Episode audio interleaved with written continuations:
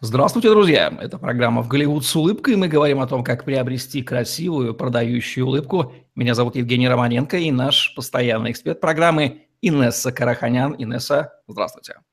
Здравствуйте, Евгений, здравствуйте, зрители. Инесса Караханян, стоматолог-ортодонт, выравнивает зубы, нормализует прикус, восстанавливает челюстную систему детей и взрослых, более 8 лет ведет частную практику в стоматологических клиниках Москвы, обучалась в Канаде США, сертифицирована по современным методам лечения, наружным и внутренним брекетом, съемным капом, виртуальному планированию лечения. Более 500 пациентов с ее помощью уже имеют красивую и здоровую улыбку. Если вы до сих пор думали, что слово «импланта» «т» произносится с суффиксом «н», вы, дамы и господа, ошибались. Признаться, я тоже. Слово «имплантат» сегодня посвящаем ему. Будем говорить про те самые интереснейшие, титановые, не только титановые, зубные винтики. Но давайте начнем с пояснения, что же такое зубной имплантат.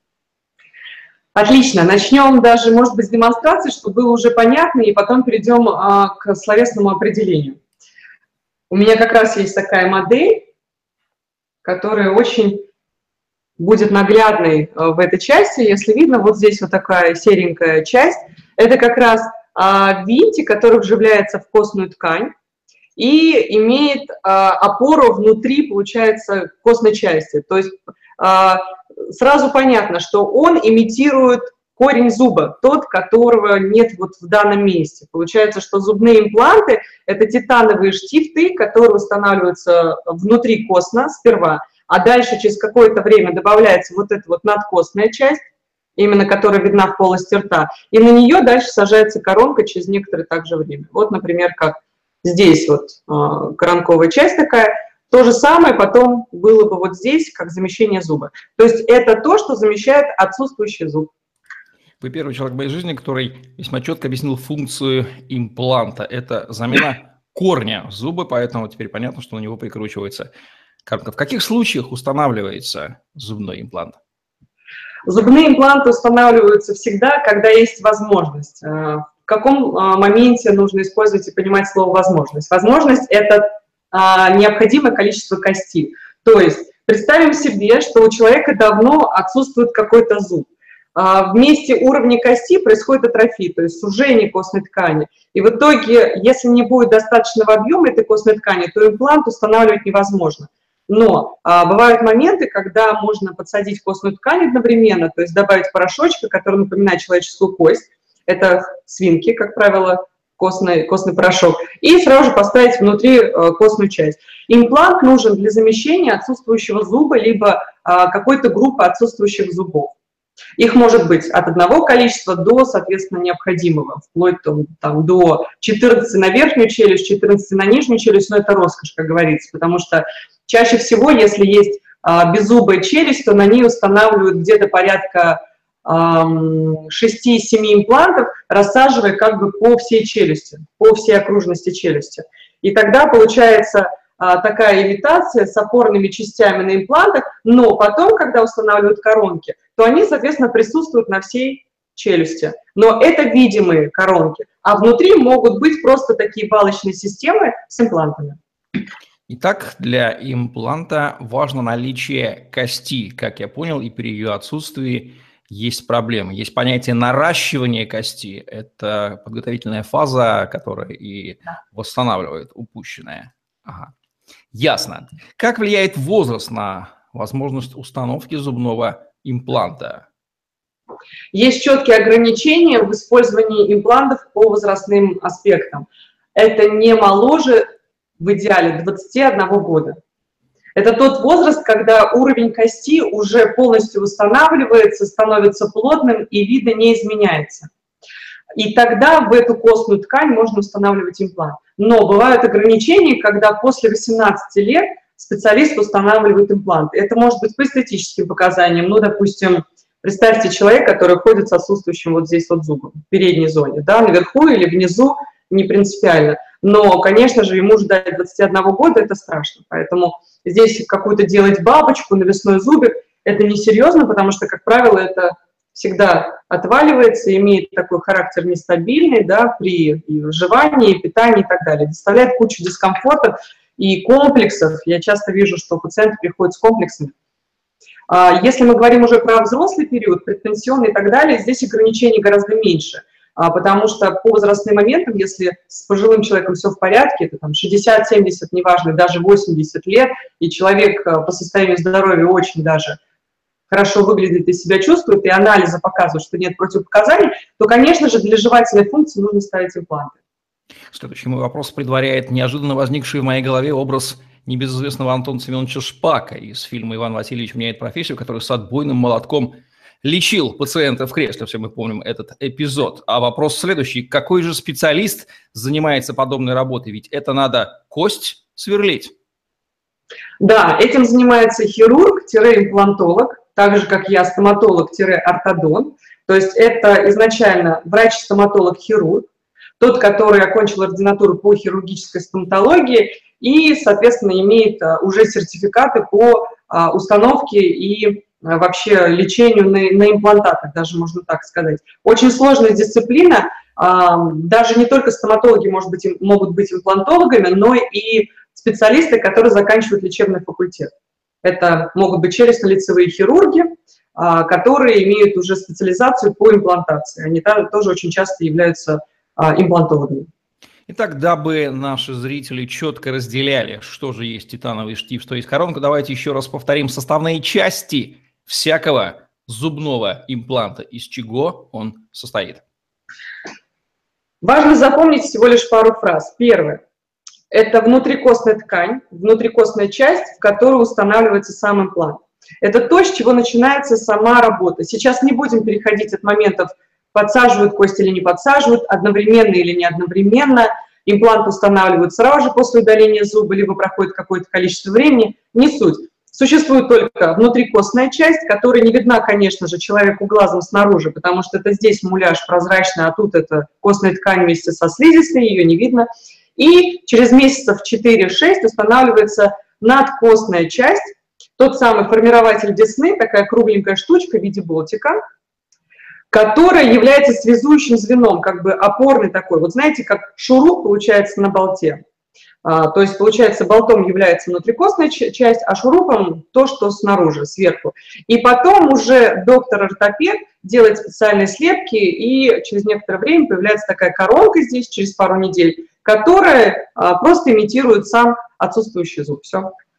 Кстати, я слышал этот известный анекдот о том, что дамы не очень понимают разницу между шурупами и болтами. Так вот, уважаемые дамы, если подтвердите мои слова, если я не ошибаюсь, имплант Тат – это таки шуруп, который ввинчивается, ибо болт и гайка здесь в данном случае отсутствует как определение. Вот такая вот простая бытовая вещь, понятная э, нашим уважаемым дамам. Я читал в интернете про мини-имплант. Это то же самое или есть какая-то разница? Есть разница, абсолютно для разных целей применяются и используются разными специалистами и в разных случаях. А, мини-импланты, в отличие от этих зубных имплантов, о которых мы сейчас разговаривали, таких больших, которые устанавливаются внутри костно для замещения отсутствующего зуба, либо группы зубов, они используются имплантологами и применяются с целью а, восстановления функции либо жевания, либо эстетики. А мини-импланты – это маленькие винтики в виде пирсинга. К сожалению, я не смогу их показать, но чтобы условно было понятно, а, в общем, это то, что является как пирсинг, либо как некоторый такой стразик, который устанавливается до надкостницы, то есть не сильно глубоко, миллиметра на 3-4 в глубину, и используется как опора для того, чтобы двигать зубы. То есть Мини-импланты или ортоимпланты, они используются только ортодонтами, но не используются имплантологами.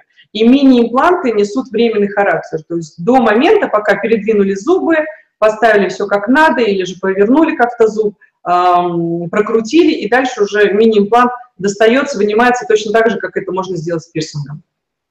Сколько лет прослужит заменитель зуба имплант? Здесь сложный такой момент в определении сроков, потому что он может прослужить, э, как мне кажется, и всего лишь пару дней, потому что он может не прижиться, например, в связи с различными заболеваниями и другими сопутствующими факторами, так и может прослужить э, где-то приблизительно 7-10 лет, а может и 20 лет.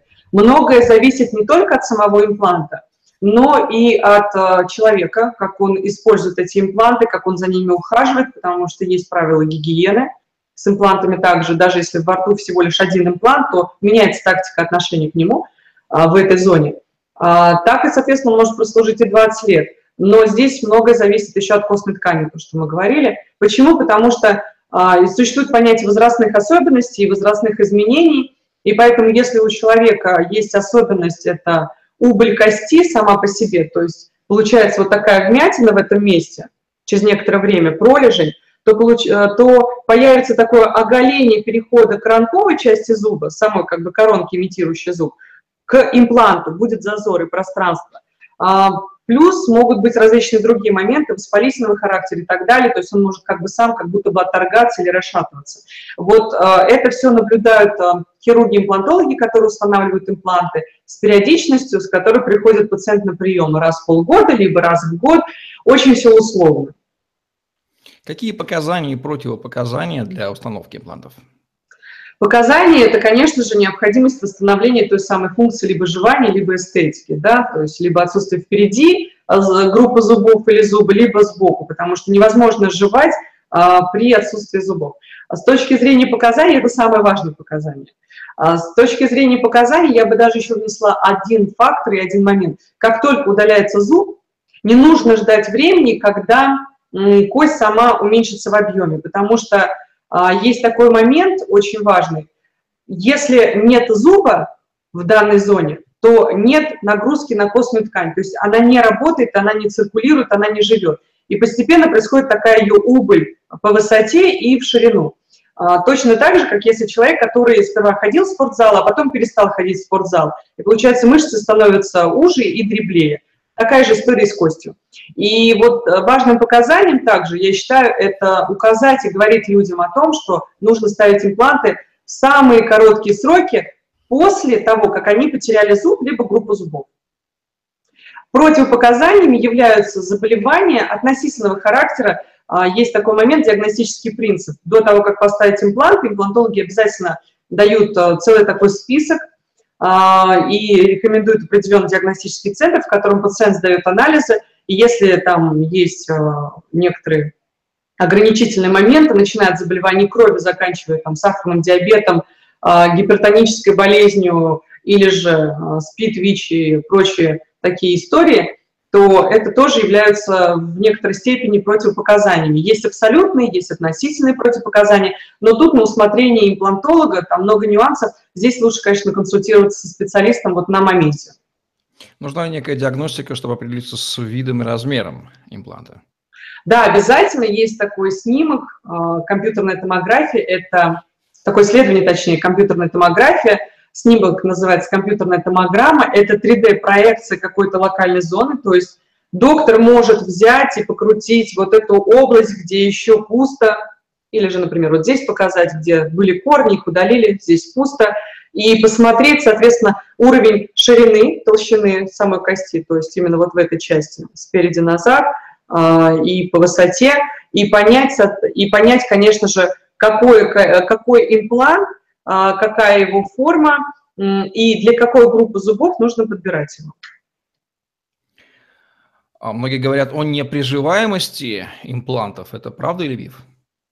Да, бывает такое, а, не часто, я думаю, потому что та, тот самый принцип диагностики, он, конечно же, имеет место быть до начала вообще имплантации.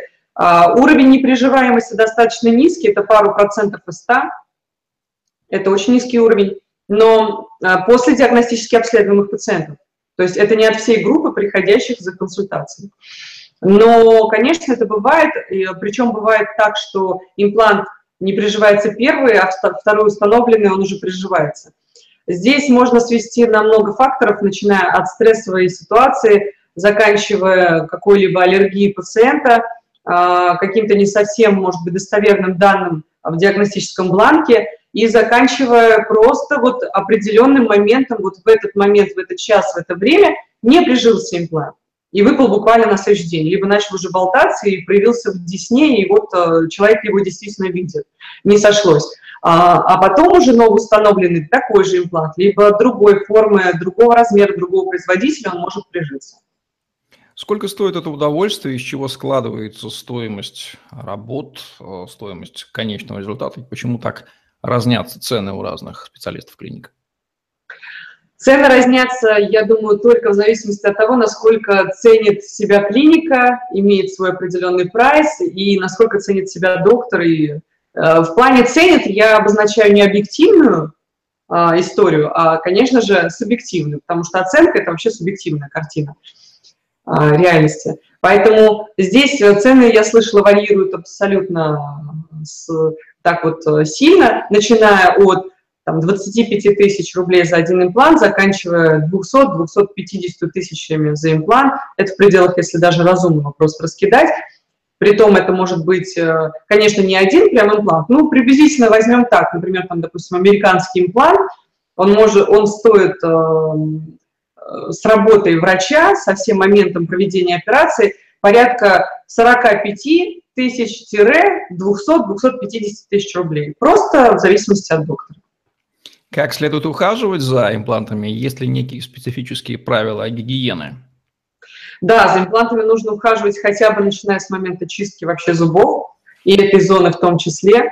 То есть не нужно считать, что если это что-то неживое, это какой-то винтик, он в кости и так далее, за этим надо ухаживать. Потому что мы же понимаем, что есть и коронка на нем.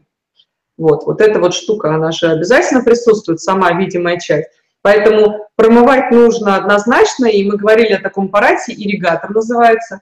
Это воздушно-водная струя, напоминает электрическую зубную щетку по форме, куда заливается вода, и под действием воды и воздуха прочищаются межзубные промежутки. Вот такие вот контакты. То есть если вот здесь стоит имплант, то, соответственно, ирригатор – это струя пульсирующей воды, которая прочищает ту область, где, конечно, там щетка особо не подберется и не закрадется сюда.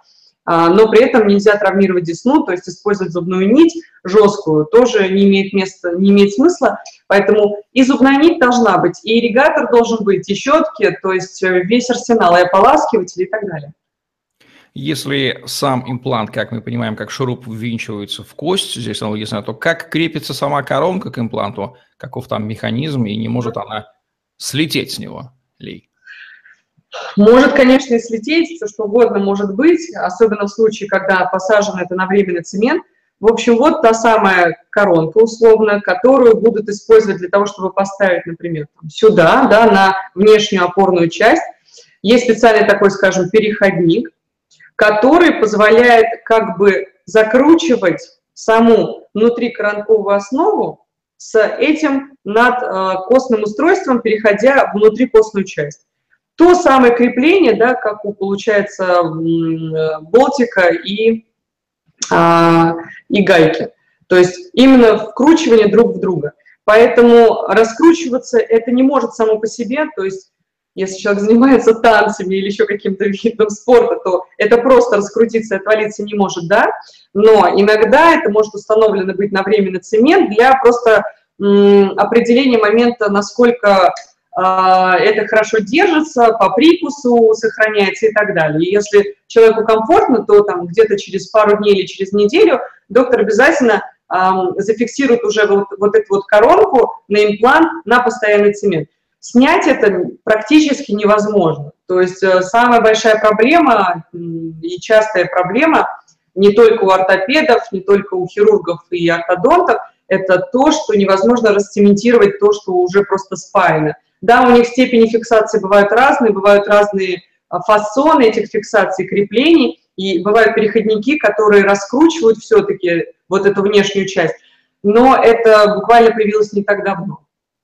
Так, несмотря на прозвучавшее слово «гайка», еще раз уточним, что сама это, не нужно воспринять коронку как гайку, сама она открутиться не может, соединение там иное, нежели чем у гайки с болтом. Если есть даже проблема скручивания, это красноречиво подчеркивает, что это необычная гаечная резьба. Срок службы зубных винтиков, что можно о нем сказать? Срок службы, как мы приблизительно и говорили, он очень не разнится. У кого-то это могут быть 20 лет, 30 лет, у кого-то 40 даже, там, может быть и 50, может быть и 60. У кого-то это может быть буквально года 3-4-7. А, очень своеобразные а, все эти рамки, поэтому и абсолютно них никто не сможет сказать, никакой специалист, он не сможет это гарантировать пациенту и сказать, что вот если вы будете все правильно чистить и ухаживать, все будет прекрасно, и он прослужит вам там 50 лет. Есть, конечно, гарантийный срок службы, это порядка 5-7 лет, и после уже выхода этого срока службы, конечно же, если что-то происходит с имплантом, или есть какие-то проблемы в креплении и вообще в фиксации коронки с имплантом, я имею в виду не раскручивающий механизм, а именно та самая убыль кости, о которой мы говорили, то это уже сводится не на плохую фиксацию и не на отсутствие гарантии или несоблюдение сроков гарантийной службы, а именно на индивидуальные особенности организма человека. Существуют ли показания к замене старого импланта на новый имплант? И как это делается? Ведь старый нужно выкручивать из костей. Да. Сложная э, история, и это действительно трудно делать. Выкручивается это таким образом, что действительно сним, сперва снимается внешняя часть, наружная, и только потом выпиливается, как бы высверливается по костной части вокруг вот этот самый имплант по окружности, по, по диаметру. Конечно же, дефект кости появляется больше, потому что, например, если до этого диаметра был, ну, там, допустим, 5,5 мм импланта, то при выпиливании это как минимум будет дефект в диаметре 6-6,5 мм, это точно. Поэтому а, вот здесь вот потребуется либо подождать и подсадить одновременно кости, посмотреть, что там будет, либо же подбирать имплант а, более широкий и объемный. А, иногда бывают такие случаи, когда имплант высверливать проще, потому что его фиксация или остеоинтеграция, как это называется, то есть спаяние вместе с костью внутри, да, вот в той части, которая внутрикостная, она достаточно такая не, не мощная и не, и не сильная, тогда это проще. А вот э, существуют импланты с определенной резьбой вокруг себя, по окружности, которые очень сильно спаиваются с костной тканью э, по, по периметру, и при выпиливании, конечно, уходит достаточно еще больший э, объем кости, то есть дефект остается большой. Итак, мы услышали слово «спаивание». Это означает, что нет аналогии между выкручиванием старого шурупа и вкручиванием в гнездо нового. Все несколько сложнее, нужно выпиливать. Как э, именно проводится операция по установке зубного импланта, основные ее этапы? Конечно, это стерилизационное просто. Это должен быть кабинет стерильный, а, должна быть стерильная медсестра в идеале, не стерильная медсестра и сам доктор. Само собой, что пациент приходит подготовленный, а о подготовке говорит имплантолог а, заранее, а, уже и после того, как он сдал анализы, естественно, пациент, и была назначена дата операции по показаниям. Сама операция длится, если это установка одного импланта, где-то порядка от 30-40 минут, даже иногда бывает и меньше, 20 минут, в зависимости от ситуации, самого пациента и вообще как пойдет история до, конечно же, это может быть до часа, полутора и, может быть, даже двух. Но тут многие моменты зависят не только от пациента, но и от врача. Если все предусмотрено заранее, все подготовлено точно так же заранее и соблюдено и учтено, то, конечно же, сама установка импланта – это очень не а, длительная процедура, потому что я работала ассистентом имплантолога в течение года и, в принципе, насмотрелась, как это делается – когда все готово, тем более сейчас есть такое понятие уже подготовленных шаблонов даже, это такие специальные формуляры, которые укладываются, устанавливаются на как бы челюсть, и доктор просто видит сразу же отверстие, в которое нужно, скажем так, сверлить. А, это как дрель, а, которая просверливает а, отверстие в стене. То же самое тут. И потом уже на эту глубину, которую он просверлил необходимую, просто он уже устанавливает имплант и зашивает десневую ткань сверху.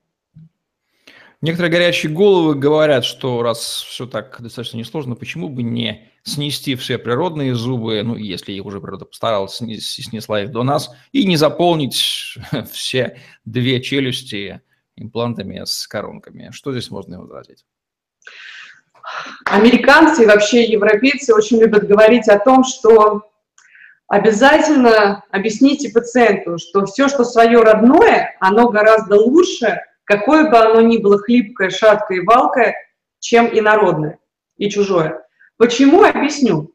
Свой собственный зуб, который находится в костной ткани, он имеет свое кровоснажение, свою иннервацию, свою жизнь. Это живой орган и живой механизм, то есть не будет вот той самой атрофии костной ткани, о которой мы говорили, да, это то, что заставляет потом имплант давать некоторую усадку видимую, и, а, соответственно, не будет провоцировать момент понимания того, что его надо заменить на новый, допустим. А вот когда устанавливается имплант, здесь, конечно же, нужно знать, что это такой монолит, и, грубо говоря, это уже мертвая зона. Там, где имплант и кость рядом, то не происходит никакой жизни и нет никакого движения. Все, это спаянная монолитная система, которая просто безжизненна. Да, этот участок выполняет жевательную функцию, но никакого распределения нагрузки и давления на соседние зубы и вот многих механизмов адаптационных и вообще амортизирующих, они не существуют.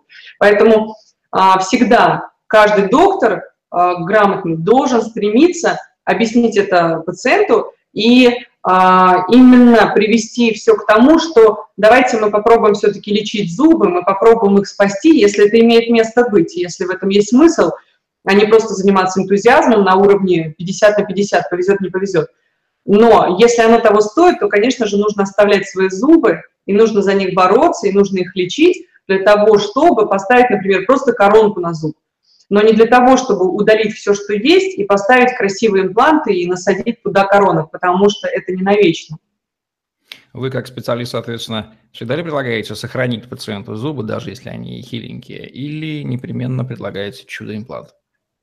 Лично я никогда не а, агитирую за удаление, либо а, то, чтобы оставить зуб, потому что это не в моей компетенции. Единственное, что я могу сказать, что, на мой взгляд, на взгляд стоматолога, Здесь, по-моему, картина вот такая-то и такая-то. Например, здесь можно сохранить зуб.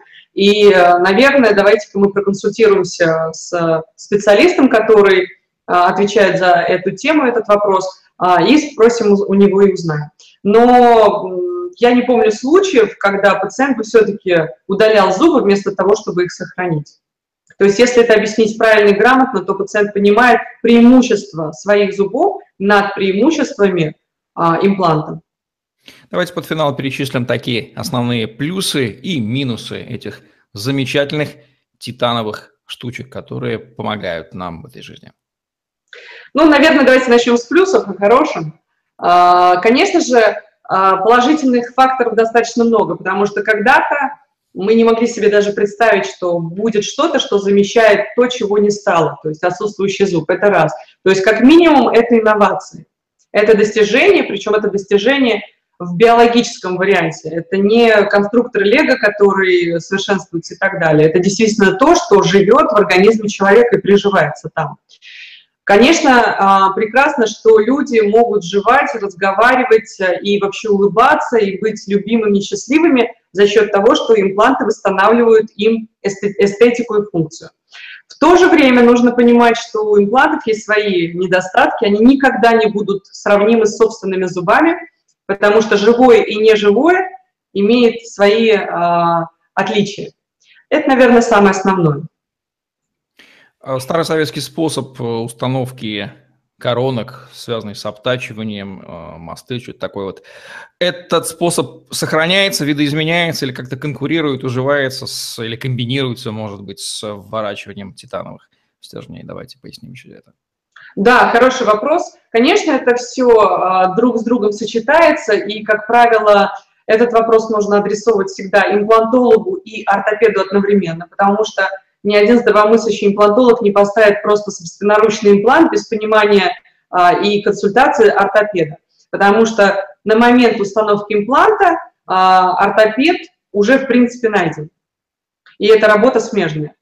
С точки зрения коронок, каких-то мостов и так далее, которые используются на этом участке. Ну, я не вижу смысла, например, ставить какой-то мостовидный протез, если всего лишь отсутствует один зуб, например, как вот здесь. Отсутствует один зуб, и это просто безумие в сегодняшнем дне обтачивать здоровые зубы. Мало того, что обтачивать здоровые зубы, значит, их придется сделать не живыми сперва, чтобы обточить, потому что здоровые зубы не обтачиваются, и на них не ставятся коронки для того, чтобы закрыть вот этот дефект. То есть точно такую же сюда короночку, вот сюда, поставить просто на пустое место невозможно. То есть либо надо поставить имплант и потом сверху коронку, либо нужно отточить два соседних зуба и сделать такой мостик, из трех получается коронок. Это безумие. Вот раньше делали только так, и я думаю, что вы все понимаете, о чем я говорю. В сегодняшнем дне если существует единичный дефект, мы восполняем единичный дефект. И о, металл, а, и о мостовидном протезе не идет речи. Если мы говорим о моменте восстановления, конечно же, нескольких отсутствующих зубов, Здесь вопрос уже другой. Может быть, действительно, если получается ситуация такая, что тут уже есть неживые зубы, то есть они без э, жизни внутри себя, то есть без нервов, то имеет место быть обточить и поставить мостовидный протез. В случае, особенно если у человека на имплант нет такого количества денег, но даже больше скажу, как правило, мостовидный протез и один имплант, они выходят приблизительно по стоимости одинаково. Чисто теоретически, если мы имеем а, вообще беззубую челюсть или там с одним-двумя зубами, ну, возьмем пожилого человека, можно ли ее полностью восстановить за счет имплантов и сколько их потребуется и что будет между ними? Имплантов может потребоваться разное количество, это зависит э, и от вида челюсти человека, потому что уровень и вообще плотность кости и визуальная оценка ее, они могут быть разные. А, это может быть беззубая челюсть, но челюсть, в которой плотная кость, толстая достаточно. И можно посадить действительно там, получается, раз, два, три, четыре, пять, шесть, например, имплантов и сделать от уха до уха на 17, надо, допустим, 17 даже и на 15 коронок, которые будут восполнять и переднюю зону, и боковую во всех своих функциях.